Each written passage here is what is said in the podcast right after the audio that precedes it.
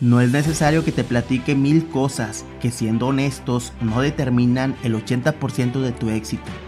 Y con esto me refiero a que para tener buena salud no es necesario hacer mil cosas, sino con dos o tres cosas que hagas de manera constante en vez de hacer mil cosas. Vas a ver que si lo haces así lograrás tener resultados. Pues la realidad es que obtienes buenos resultados sin necesidad de hacer mil cosas. Con que hagas esas dos o tres cosas que debes hacer, siendo constante y disciplinado, verás que con eso obtendrás buena salud. Por lo tanto, en la vida debemos buscar cosas que determinen la diferencia.